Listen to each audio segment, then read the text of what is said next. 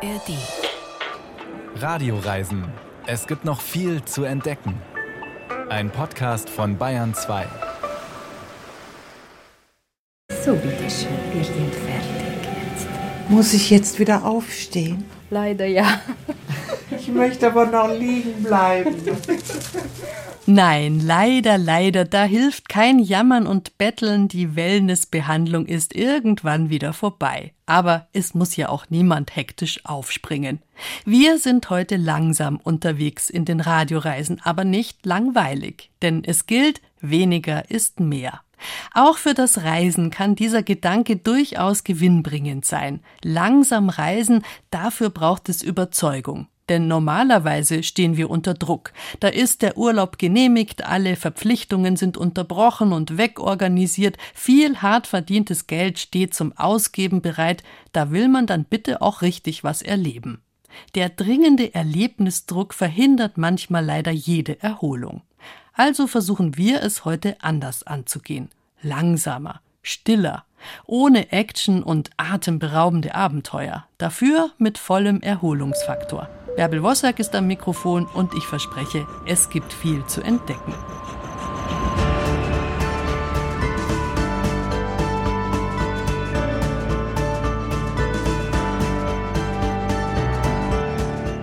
Weniger ist mehr. Wenn man weit nach Norden kommt, dann gilt das ganz direkt, denn es gibt dort viel weniger Menschen.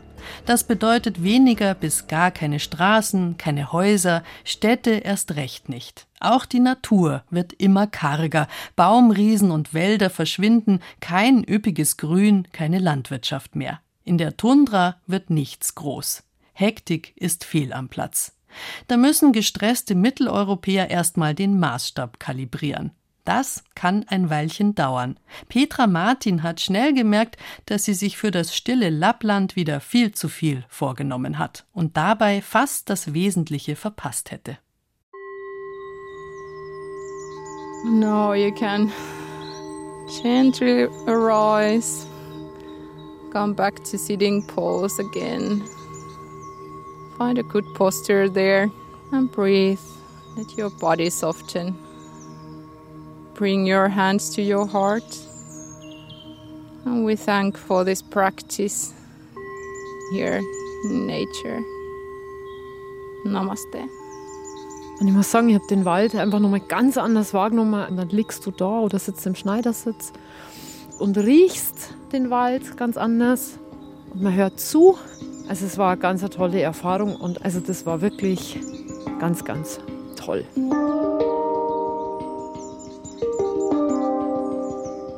Ich sitze auf meiner Yogamatte, mitten im Blaubeerfeld. Ringsum der arktische Herbstwald, die grünen Kiefern ragen in den blauen Himmel. Ich bin ganz bei mir, entschleunigt und glücklich. Aber das ist ja das Ende der Geschichte. Angefangen hat es eher laut und voller Aufregung. Gleich geht's mit dem Husky-Gespann durch den finnischen Herbstwald. Zum Training ziehen die Hunde ein Kart, einen kleinen Wagen. Unser Guide Temo hat die acht Huskies schon davor gespannt. Die Tiere wollen los. Sobald ich die Bremsgriffe löse, sausen die Hunde davon. Es rumpelt ganz schön über Stock und Stein. Um mich herum eine wunderschöne Herbstlandschaft. Alles leuchtet. Rot, gelb, golden. Aber ich muss mich aufs Fahren konzentrieren. Die Hunde immer wieder etwas einbremsen und so saust die Herbstlandschaft an mir vorbei. Zu schnell, um es richtig zu genießen. Schade eigentlich. Baby bietet hier in Levi, nördlich des Polarkreises in Finnland, Ausflüge mit den Huskies an. Sie hat insgesamt 111 Hunde und arbeitet seit über 20 Jahren mit den Tieren. Sie hat in der Zeit viel Erfahrung gesammelt, auch mit den Gästen. Pavy weiß, sie wollen im Urlaub eigentlich entspannen und abschalten, können es aber oft nicht. When the guests are here and they don't really take the time to Davy sagt, dass sie es schade findet, dass sich ihre Gäste kaum Zeit zum Genießen nehmen. Sie haken eher eine To-Do-Liste ab. Und ja, mir geht's ehrlich gesagt ähnlich. Ich will Urlaub machen, mich entspannen, aber halt auch was erleben, möglichst viel von der Umgebung sehen. Lappland ist über 3000 Kilometer von Bayern entfernt. Da wäre es ja verschenkt, wenn ich hier nur abhänge, oder? So wie ich denken viele Gäste und buchen deshalb für jeden Tag einen Ausflug, wie zum Beispiel eine Hundeschlittenfahrt bei Pavey. Even sometimes I have had a complaint that the program was longer than two hours because we were talking too much. Pavey erzählt, dass sich mal jemand beschwert hat, weil der Ausflug zu lange gedauert hat. Am Ende hat sie den Besuchern sogar Geld erstattet.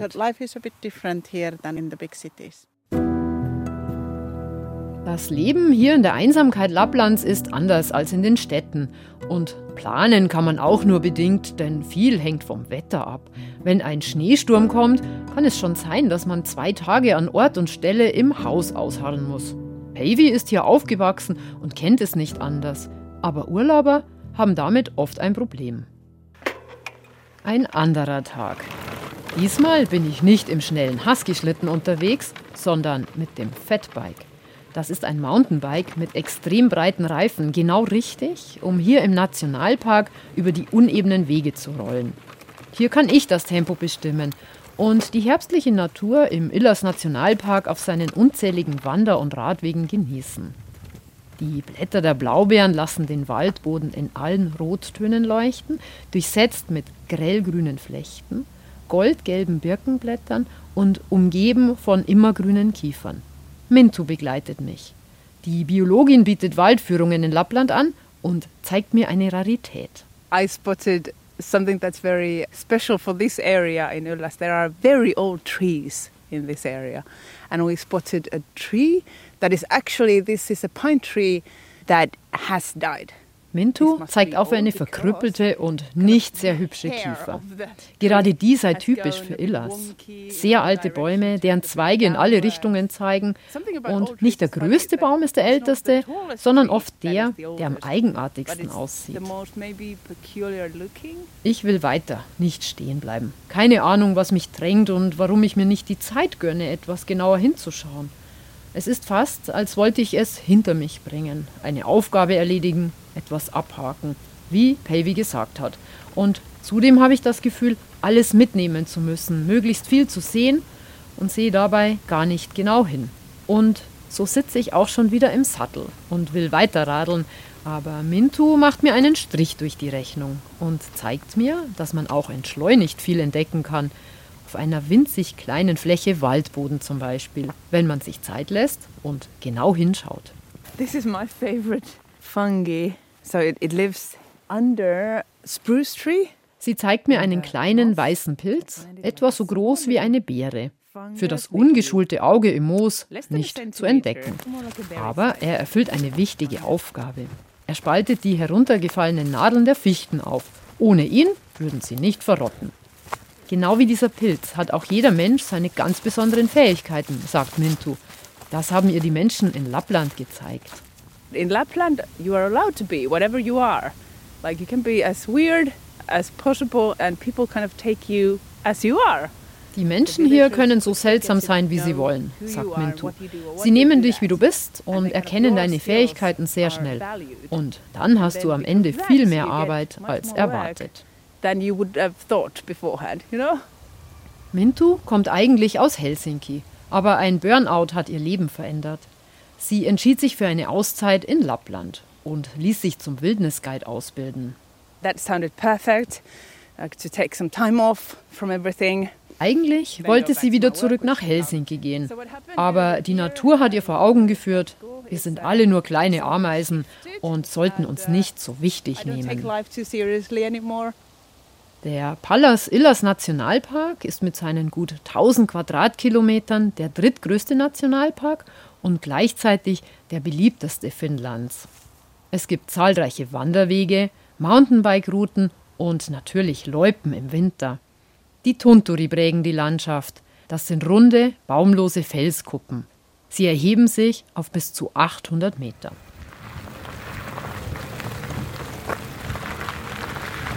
Wir radeln auf einem schmalen Waldweg weiter.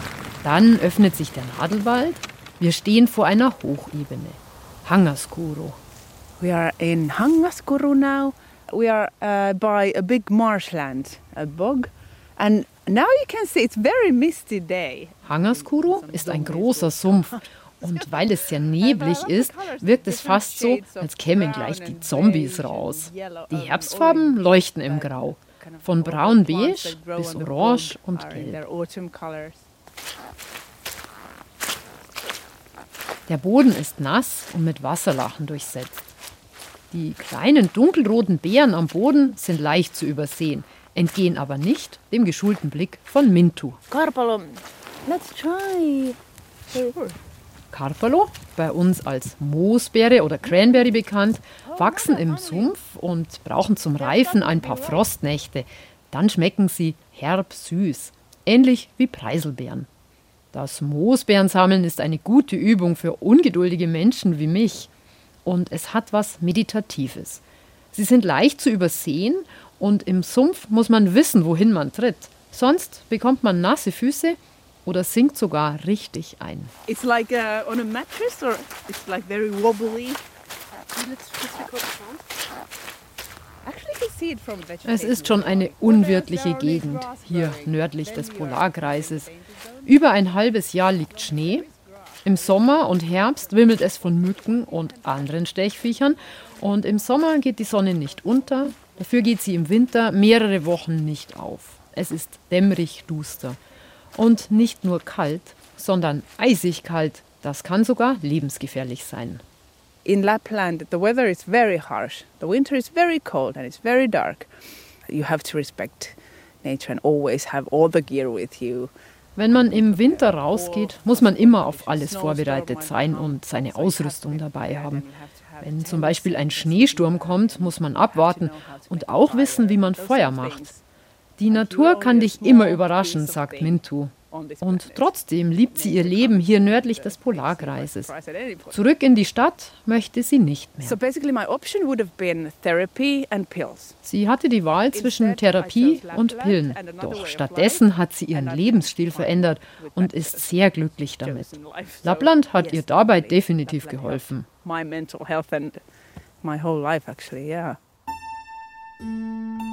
Ganz so intensiv ist es bei mir nicht, aber auch ich stelle fest, dass diese Gegend was mit einem macht. Ich war schon öfter hier im Urlaub, weil ich mich hier sehr wohl fühle. Heute bin ich allein unterwegs. Zu Fuß will ich mir mehr Zeit für die Natur nehmen.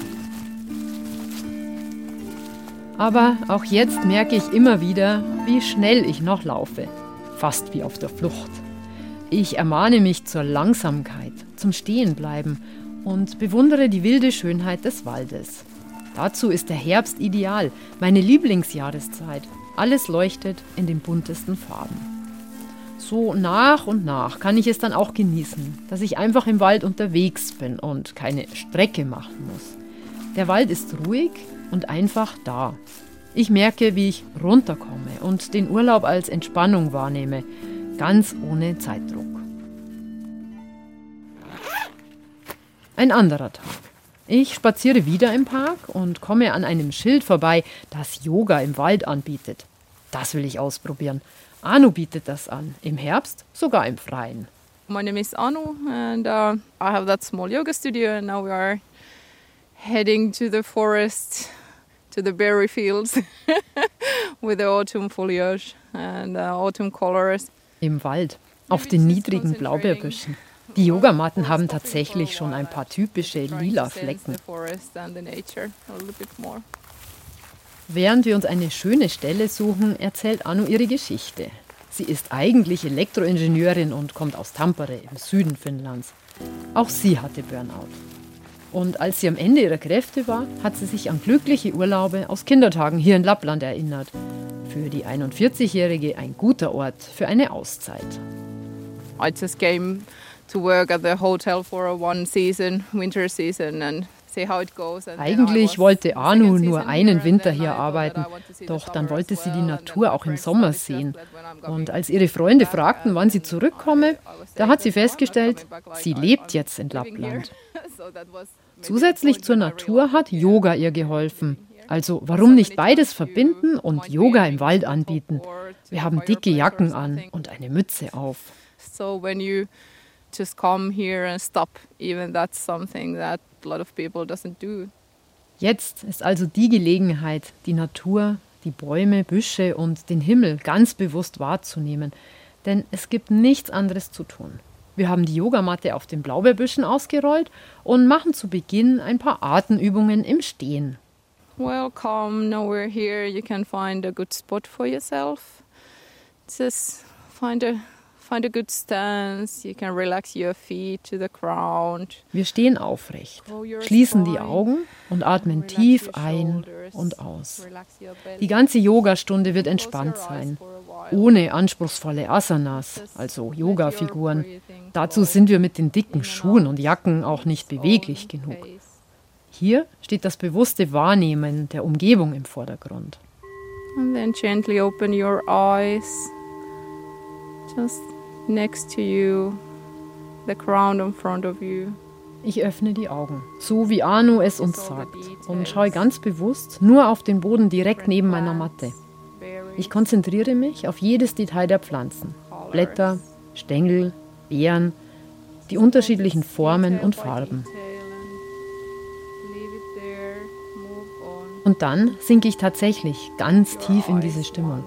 Ich schaffe es, meinen Kopf auszuschalten, um mich einfach nur aufs Hier und Jetzt zu konzentrieren. Ich spüre den sanften Wind auf meinem Gesicht. Er trägt den harzigen Geruch der Kiefern zu mir. Ich betrachte die Grashalme, Blätter und Beeren direkt neben meiner Matte. Es gibt viel zu entdecken, wenn man sich darauf einlässt. Ich kann loslassen und es total genießen. Your eyes rest there. Just breathe in that scenery. Like taking a photo to your mind. Jetzt bin ich wirklich bei mir angekommen. Ich habe mit den Augen und dem Gehirn ein Foto gemacht. Daran kann ich mich auch daheim erinnern und ich sehe es tatsächlich recht oft vor mir. Anders als die zahlreichen Bilder, die ich mit dem Smartphone gemacht habe.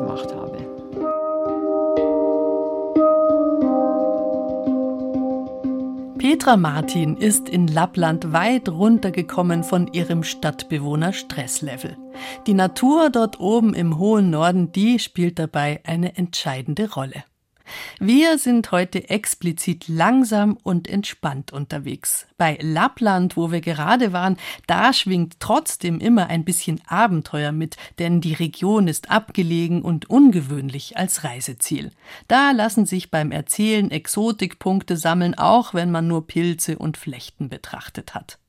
Wie viel weniger spektakulär ist da eine Badereise nach Ungarn? Vor ungefähr 150 Jahren war das der letzte Schrei in der adligen europäischen Traveler-Szene, aber heute eher nicht mehr. Das könnte ein Fehler sein.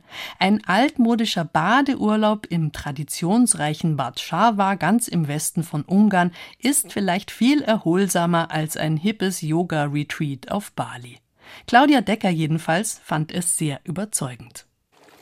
Wasser plätschert im Steinbrunnen mitten in der großen Lobby des Hotels. Diese Urquelle symbolisiert unsere eigene Quelle, weil dieses Thermalwasser kommt von unserer eigenen Quelle. Das ist einzigartig in Ungarn, dass ein Hotel hat seine eigene Urquelle. Glanz und Leuchten in der Lobby. Der dunkle Granitfußboden glänzt, es glänzen die weißen Säulen, es leuchtet das Wasser des Brunnens, lila. Die Kelche der weißen Lilien duften, üppig arrangiert in hohen schwarzen Vasen. Aber das Wichtigste ist das Wasser. In unserem Hotel haben wir insgesamt 22 Pools, Indoor- und Outdoor-Pools auch. Wasser in großen und kleinen Becken, drüben in der Halle und draußen im Freien. Hinter diesen Wasserbeckenkaskaden, fast versteckt, gibt es eine Gittertür, als wäre sie ein Stück alter Schmiedekunst. Da ist eine Hammam, das ist geschlossen.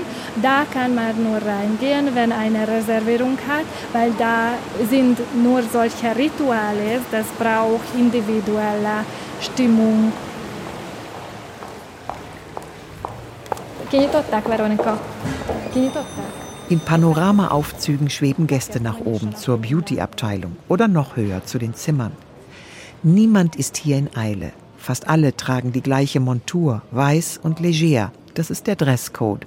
Weißer Bademantel, weiße Badeschlappen, über der Schulter ein weißer Stoffbeutel mit weißen Badetüchern.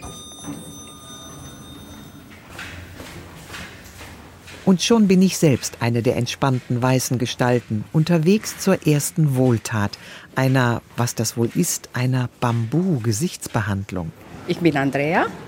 Das ist das Bambu-Kabine für das Bambu-Behandlung. So, hier Sie können lassen. Das. Die Kabine ist ein winziges, sanft beleuchtetes, warmes Boudoir. Hier verschwinde ich für eine Stunde, hingegeben den weichen Händen von Andrea, die mein Gesicht, mein Dekolleté und meine Arme und Hände zu verschönern versucht. Das ist ein Peeling, ein Algenpeeling und ein Reinigungsmilch. Es folgen ein Aloe-Tonikum und ein Massage mit Hautvitalöl. Wir machen das Vorbereitung vor dem Bambus. Der Duft von schwarzem Sesamöl hüllt mich ein. Die Hände von Andrea machen wunderbar schläfrig. Die Zeit versinkt, irgendwo, egal, nur die Ruhe zählt. Und die zart streichenden Hände von Andrea. Das fühlt sich toll an. Bis Andrea andere Seiten aufzieht, dann kommt nämlich das Bambusstöckchen an die Reihe. Sie müssen sagen, wenn es ist zu stark. Das ist das Bambusmassage. Das ist das Bambusstück. das ist ein Meridianmassage. Es kommt aus Taiwan. Meridianmassage ist ausgeborgt aus der traditionellen chinesischen Medizin. Energisch rollt Andrea das Bambusstöckchen die Leitbahnen meiner Lebensenergie entlang und bringt das Qi in meinem Gesicht auf Trab. Oder will sie nur meine Falten ausbügeln, um Mund und Nase und in den Augenwinkeln? Egal, es tut gut. Wir waschen ab mit einem heißen Tuch. Alles, was ich zu tun habe, ist ruhen und mich wieder einlullen lassen vom Duft und von den Streicheleinheiten. Hier möchte ich vergessen werden, unter dem warmen Laken in dieser dämmerigen Wohlfühlklause. Das ist eine Feuchtigkeitscreme und das ist die Ende. Von neuer Lebensenergie aber keine Spur. So, bitteschön, wir sind fertig jetzt. Muss ich jetzt wieder aufstehen? Leider ja. Ich möchte aber noch liegen bleiben. Wir sind hier am Rand der Stadt. Ja, genau. Nichts wie raus in den frischen Wind und losgehen. Reiseleiterin Livia zeigt uns, es gibt ein Leben außerhalb des Hotels. Was fließt hier von hohem Schilf umstanden? Es haben wir hier vier Teichen. Also es ist ein Teichsystem mit fünf Brücken und kleinen Inseln. Und sollten wir hier geradeaus weiter spazieren, da gibt es noch einen Angelteich. Und es sind hier auch so kleine Wanderwege, so Nordic Walking Routen. Man kann hier auch mal mit dem Fahrrad so eine kleine Spazierfahrt machen. Eine sehr kleine Spazierfahrt, vielleicht nur drei Kilometer. Also dann schon besser an den stillgelegenen Teichen vorbei ins Städtchen spazieren. 16.000 Einwohner mit nicht nur idyllischen Ansichten. Plattenbauten erinnern noch an die Tristesse der Ostblock-Jahrzehnte. Wir steuern ein Bauwerk an, das prunkvolle und angeblich auch grauenvolle Zeiten erlebt hat. Die Burg Schawar. Livia erzählt von den Abwehrkriegen Ungarns gegen die Türken im 16. Jahrhundert und von der Legende einer Gräfin, die heute nur die Blutgräfin genannt wird, weil sie allein auf der Burg Schawar 80 Frauen quälte und tötete. Angeblich. Die Zeugenaussagen waren durch Folter erpresst. Historiker streiten noch heute darüber, ob die Blutgräfin zu Recht Blutgräfin genannt wird. Zeugnisse ihrer blutigen Taten gibt die Burg nicht preis. Das Adelsgeschlecht der Nadashdi hatte sie im 16. Jahrhundert errichten lassen. Sie steht im Zentrum von Batschawar mit Turm und fünfeckigem Burghof, ein nationales Kulturerbe Ungarns. Eine mächtige Steinbrücke führt hinein. Nach den Nadashdis war im 19. Jahrhundert ein Sohn von Kaiserin Maria Theresia hier der Gutsherr und dann gehörte die Burg den Wittelsbachern. Der letzte Bewohner war der letzte Bayerkönig, Ludwig dem ja. Der ist hier in der Burg gestorben, 1921, ja. Auch Ludwig III. also war hier zu Hause. Zoltán Takács ist Museumdirektor.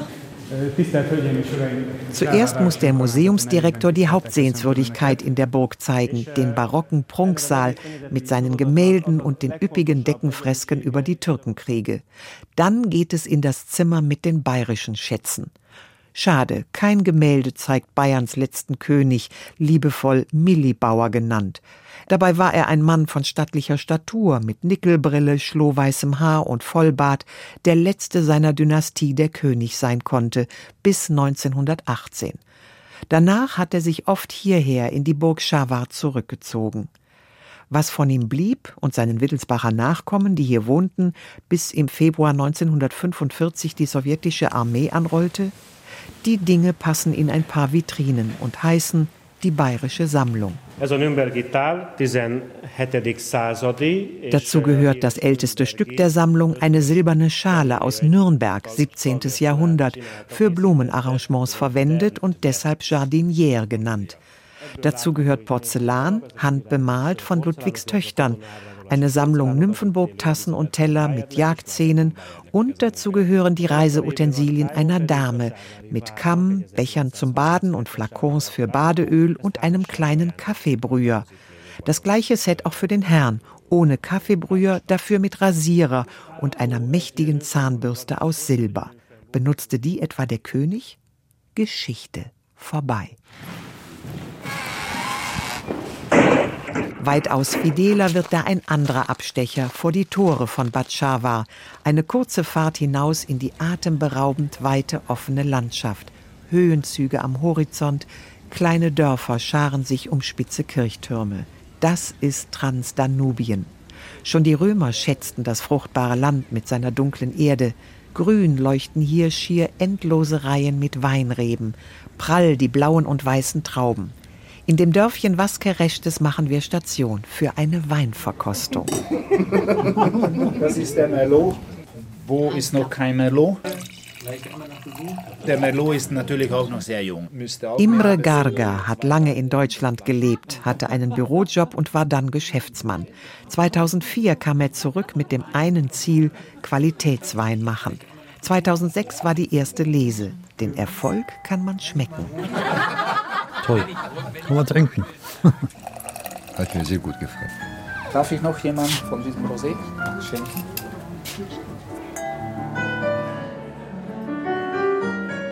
Wieder im Hotel ruft das Diner. Königlich können wir uns jetzt fühlen am Abend unter den mächtigen Kronleuchtern im Speisesaal. Gereicht werden Taubensuppe, dann Wachtelkeule mit Käsenockern. Wachtelkeule mit Ziegenkäse gemacht. Die Ziegenkäse kommt von unserer Gegend, das gibt eine Dame, sagt man das, Handarbeit. Es gibt Rehfilet mit Steinpilz-Kürbisrisotto und als Dessert eine Pralinee-Schnitte mit Karamellspirale. Das ist ein Balsamico-Essig-Schokolade, die Soße. Und ein bisschen Pistazien und dann diese wunderbare Nougat-Creme. Mahlzeit, kosten Sie das, warte. Und wir kosten auch ungarischen Wein. Zum süßen Dessert natürlich einen süßen Tropfen, ausgewählt von der Sommelier Dorothea. Die letzte Wein kommt vielleicht die berühmteste Weinregion von Ungarn, von Tokaj. Das ist ein Spätlese-Cuvée. Diese Spätlese für viele echte ungarische Traubensorte Haschlagalö, Sengö, auch so kann man die ungarische Sprache lernen, wenn selige Müdigkeit einem nur nicht die Zunge lähmen würde. Bis zum nächsten Tag. Auch Wellness kann schweißtreibend sein. Das ganze Angebot des Jungbrunnens lockt, verführt, reizt zum Ausprobieren. Vielleicht ist ja was dabei. Was ich zeigen möchte, das ist eine ungarische Erfindung. Diese Maschine schaut aus wie ein Solarium. Das ist polarisierte Lichttherapie, heißt Sensolite. Sensolite, ein weißes Ungetüm, spektakulär. Größer als eine Sonnenbank, eher ein Sarkophag. Innen ausgerüstet mit, naja, sehen aus wie kleine Glühbirnchen. Ein Lichtbett was bringt das wohl? Diese polarisierte Lichttherapie ist sehr geeignet gegen Stress, gegen Allergie und zum Beispiel nach einer Operation oder äh, Knochenverletzung kann man einfach hinlegen und äh, unsere Ärztin äh, verordnet immer Minimum dreimal, viermal, 20 Minuten als ein Kur. Und die Nebenwirkungen? Meine Neugier siegt. Ruckzuck liege ich im harten, gläsernen, gleißend hellen Lichtbett, ohne Kleidung, Deckel zu. Naja, nicht ganz. Und nun liegen, dösen, auf Wunsch Musik hören, 20 Minuten lang.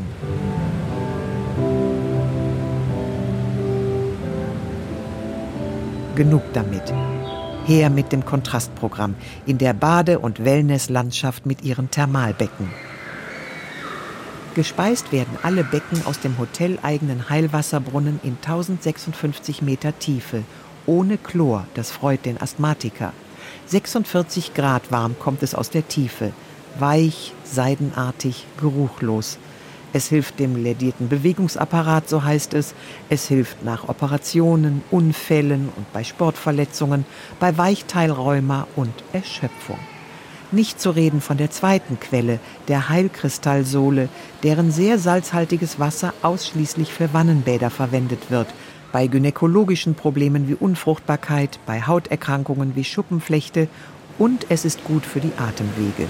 Thermalbad ist 38 Grad. Wohlfühltemperatur in jedem der 22 Becken, ob hier drinnen oder draußen. Alle lassen sich tragen, treiben, lassen sich massieren von den Düsen in Whirlpools und Hot Tubs. Verzückt, entrückt, gelöst. Alles fließt, auch die Zeit. Super, super. Auch die Anwendungen sehr gut. Und die Leute sind so freundlich, das muss man suchen. Bei uns kennt man das ja schon gar nicht mehr, dass man, also so eine Freundlichkeit. Ich kann es immer wieder nur sagen, es ist wunderschön.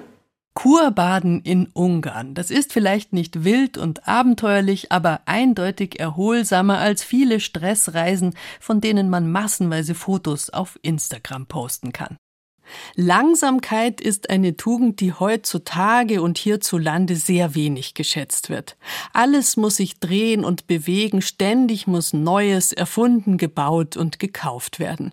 Und wenn das nicht fliegt, wie es im Business Bullshit Bingo heißt, dann muss halt ganz schnell was anderes entwickelt werden.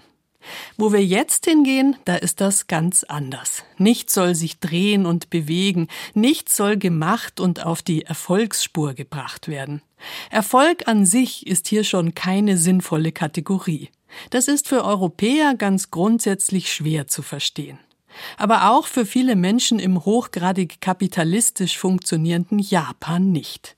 Die alte Tradition von Versenkung und Zen ist aber trotzdem tief verwurzelt.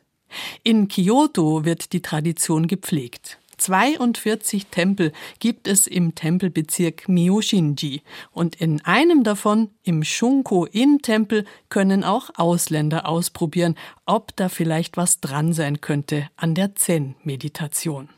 Ein ungewöhnlicher Zen-Meister macht das möglich. Christiane Zwick hat es ausprobiert und es ist ihr erstmal gar nicht leicht gefallen. Bei meiner Ankunft bin ich erst einmal überfordert. Der Bahnhof von Kyoto hat gigantische Ausmaße. Dreimal würde der Berliner Hauptbahnhof hineinpassen. Wer hier ankommt und kein Japanisch spricht, hat ein Orientierungsproblem. Auf 15 Stockwerken Signale von allen Seiten, so ähnlich wie in dem Spielsalon, dessen Türen offen stehen. Bunt blinken die Befehle einer Musikmaschine auf. Der junge Mann vor dem Monitor drischt in atemberaubender Geschwindigkeit auf eine Elektroniktrommel ein.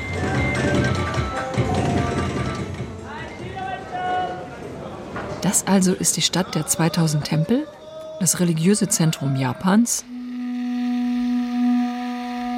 In der Tat. Nur zwölf Minuten braucht die Sagano-Linie vom Hauptbahnhof bis dorthin, wo sich seit rund 500 Jahren nicht viel verändert hat. Noch ein paar Minuten zu Fuß von der Station Hanatsono durch eine Marktstraße, schon ist der Tempelbezirk Miyoshinji erreicht. Eine Mauer umschließt die 47 Tempel. Dahinter Wege aus Steinplatten, der Duft von Kiefern und vor allem Stille. Deswegen kommen viele Menschen hierher. Ich irgendwie auch. Ich bringe viel zu viele Gedanken mit und will mich einem echten Meister der Meditation anvertrauen. Der moderne Lebensstil ist zu geschäftig. Ständig neue Informationen, Reize aus jeder Richtung. Ich glaube, viele Menschen haben keinen Moment Ruhe, in dem sie nichts tun. Ich meine, Meditation ist nicht Nichtstun, aber man minimiert die Umgebungsreize.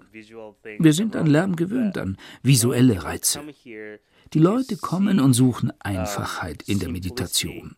Sie wollen wissen, wie sie funktionieren, wenn nichts anderes da ist. Für dieses Erlebnis sorgt Takafumi Kawakami.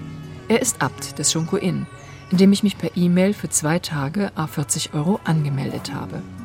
Um in einem Tempel zu wohnen und bei einem Zen-Meister zu lernen, wie man einfach nur da sitzt. Der Mann mit dem rasierten Schädel wirkt recht temperamentvoll und man sieht ihm an, dass er beim Essen gerne zugreift. Wir stehen unter dem geschwungenen Dach des Haupthauses, in dem seine Familie seit fünf Generationen lebt und arbeitet. Ich ziehe meine Schuhe aus, stelle sie ins Regal und trete über die Schwelle. Über poliertes dunkles Holz gehen wir einen langen Gang entlang. Ich werde auf einem Futon im Gästehaus übernachten. Kawakami läuft ziemlich schnell, als ob er keine Zeit zu verlieren hätte. In der Teeküche erzählt er mir, dass er zunächst gar nicht Zen-Meister hatte werden wollen.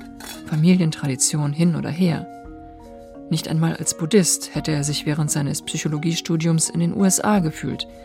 Das änderte sich nach Diskussionen mit seinen Kommilitonen, von denen einige schon Zen ausprobiert hatten und beeindruckt waren. Schließlich nahm er sein Erbe an und merkte, dass ihn das verändert. Oh, ich bin nicht mehr frustriert, wenn ich eine Sache heute nicht erreicht habe. Ich verschwende keine Zeit mehr damit, Dinge zu bereuen, die ich nicht getan habe oder nicht erreicht habe. So sorge ich mich nicht mehr um die Vergangenheit. Im Jetzt zu sein, hat mir in meinem Leben neue Perspektiven eröffnet. Das klingt interessant. Kawakami spricht über eigene Erfahrungen und das ohne Umschweife. Ungewöhnlich für einen Japaner. Ungewöhnlich auch, dass in seinem Tempel Ausländer willkommen sind. Eine Ausnahme auf dem Gelände des Tempelbezirks Myoshinji. Auf Socken eilt er ab weiter, um neue Besucher zu empfangen. Auch sie kommen zur Meditationsstunde. Setz dich mit dem Rücken zur Wand, im halben oder im vollen Lotussitz. Beim halben Lotussitz lege nur den linken Fuß auf den rechten Oberschenkel. Die linke Hand ruht in der rechten. Die Spitzen der beiden Daumen berühren sich leicht, nahe am Körper, dem Nabel gegenüber. Zazen, die Sitzmeditation, wird in diesen Hallen seit Jahrhunderten geübt. Das merkt man. Der Gründer des Tempels war Gefolgsmann von Hideyoshi Toyotomi, des Regenten, der im 16. Jahrhundert Japan einte. Der Shunko-In-Tempel verkörpert also japanische Geschichte und Zen-Tradition. Sie lässt sich in ein paar Tagen natürlich nur streifen, was zu Missverständnissen führen muss. Schon die perfekte Sitzhaltung schaffe ich nicht. Der Schneidersitz muss reichen. Kawakami, den Abt, amüsiert das. Das Entweder-Oder von richtig oder falsch, gut oder böse, hält er für typisch christlich. Der Buddhismus gehe damit anders um. Der größte Unterschied sind Dualismus und Relativität. Dualismus im Judentum, Christentum und Islam bedeutet, Gott ist perfekt, Gott ist gut. Gottes Lehren nicht zu folgen, ist schlecht. Es gibt nichts zwischen gut und böse. Buddhismus handelt von Relativität dem relativ Guten und dem relativ Schlechten. Deswegen gibt es kein Ich war gut oder Ich war böse.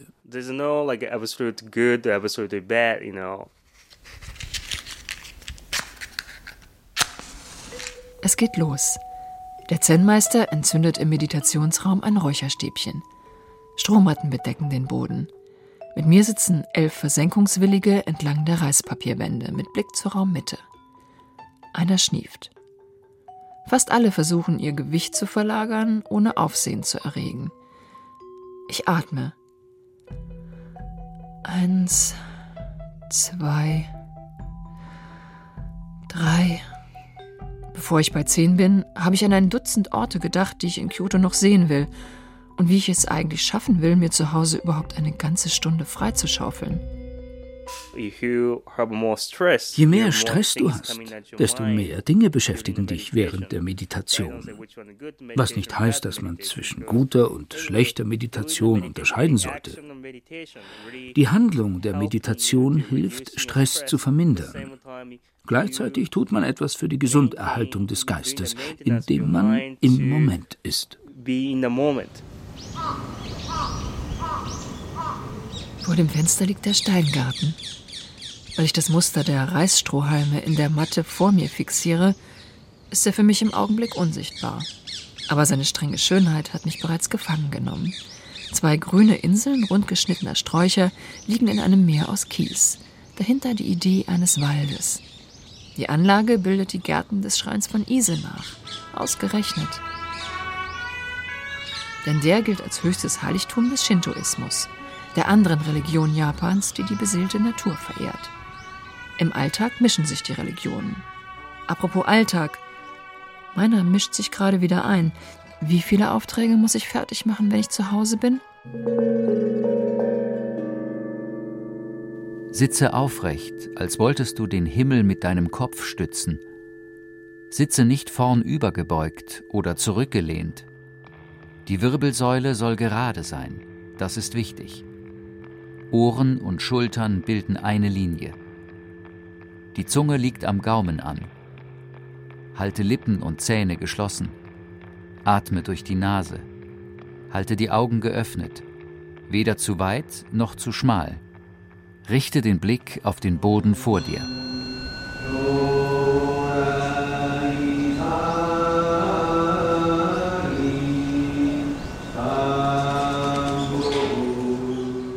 Zur Zeit der Shogune lebten auch Christen in Kyoto, wie die kostbaren Gemälde auf den Schiebetüren des Shonko-in beweisen. Goldene Wolken ziehen auf ihnen durch das Geäst einer knorrigen Kiefer. Rotes Weinlaub rankt den Stamm empor. Daneben Pfingstrosen und Lilien, versteckte christliche Symbole. Versteckt, weil das Christentum verboten war. Die Äbte des Shonko-in hatten offensichtlich kein Problem damit, christliche Maler zu engagieren.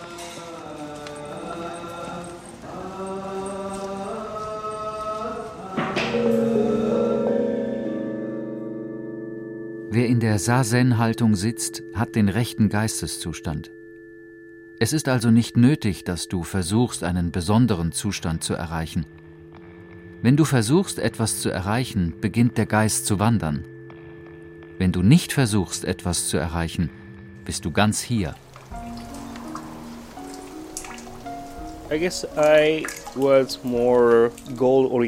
Ich war ziemlich zielorientiert, bevor ich Buddhismus studiert habe. Ich habe mir Ziele gesetzt und habe sie verfolgt. Bin losgerannt. Aber das Leben funktioniert nicht immer so. Das Telefon des Abts klingelt oft. Immer wieder kommen unangekündigte Besucher. Der Putzeimer wartet am Brunnen. Regen lässt ihn überlaufen. Es ist mehr als genug zu tun. Aber Kawakami wirkt nie nervös. So sieht also ein Ruhepol aus.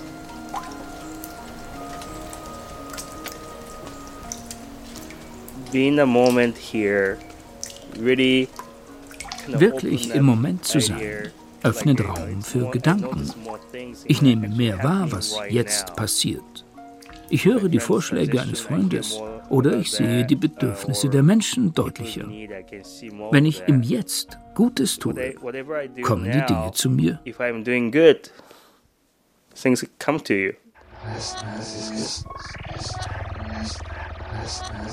Nicht zuletzt, weil Reverend Tucker, wie er sich auf Twitter nennt, im Internet aktiv ist und seine Vorträge online abrufbar sind. Die Gäste aus dem Westen tragen mit ihren Yen zu seinem Erhalt bei. Und sie ziehen ihrerseits Japaner an, denen die buddhistische Tradition fremd geworden ist. Ausländer haben einen anderen Blick auf den Buddhismus, einen frischen Blick. Die Austauschstudenten machen ihre japanischen Kommilitonen hier in Japan neugierig darauf, was sie hier gelernt haben. Und so kommen sie auch in diesen Tempel. Löse dich aus allen Bindungen. Lasse die zehntausend Angelegenheiten ruhen. Denke nicht an Gut und Böse. Es geht weder um Geist noch um Bewusstsein, weder um Gedanken noch um Anschauungen. Lass die Gedanken los. Das gelingt mir gerade mal für zehn Sekunden, mal für zwei. Trotzdem, ich atme. Ich atme diese Atmosphäre ein. Nicht mehr, nicht weniger. Eigentlich großartig. Es ist im Moment nichts anderes zu tun.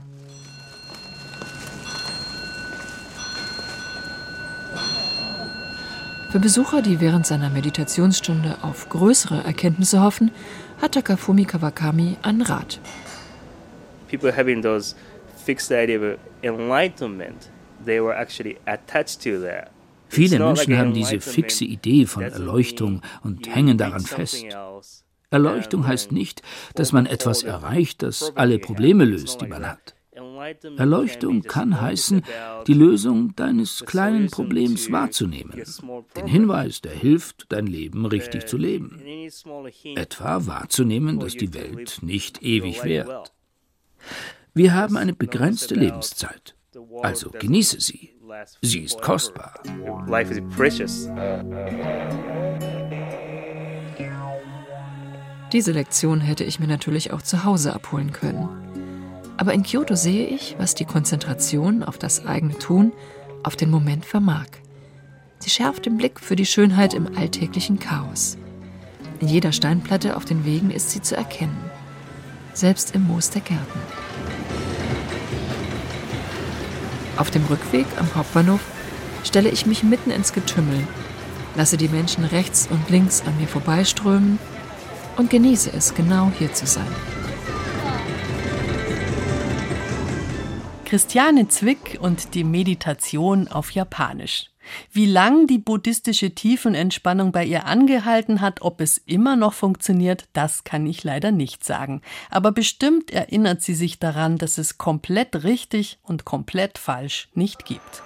Wir kommen jetzt wieder zurück nach Hause ins Leben im gewohnten Tempo, das sich ja leider nicht immer völlig nach Wunsch gestalten lässt. Umso größer wäre doch die Chance, es mal im Urlaub auszuprobieren. Also Tempo rausnehmen, genau hinschauen, winzige Pilze feiern und Gedankenlosigkeit anstreben. Falls Ihnen unsere langsame Art des Reisens heute gefallen hat, dann hören Sie doch auch in andere Radioreisen rein, die das immer wieder feiern, das genaue Hinschauen und nicht vorbeihetzen. Falls es Ihnen zu langsam war, dann sind Sie trotzdem richtig bei uns, denn wir geben ja auch manchmal richtig Gas und erleben abenteuerliche Reisen. Das alles finden Sie im Radioreisen Podcast in der ARD Audiothek, die Sie sich einfach mal auf Ihr Handy laden sollten und natürlich auch sonst, wo es Podcasts gibt. Am Mikrofon war Bärbel Wossack.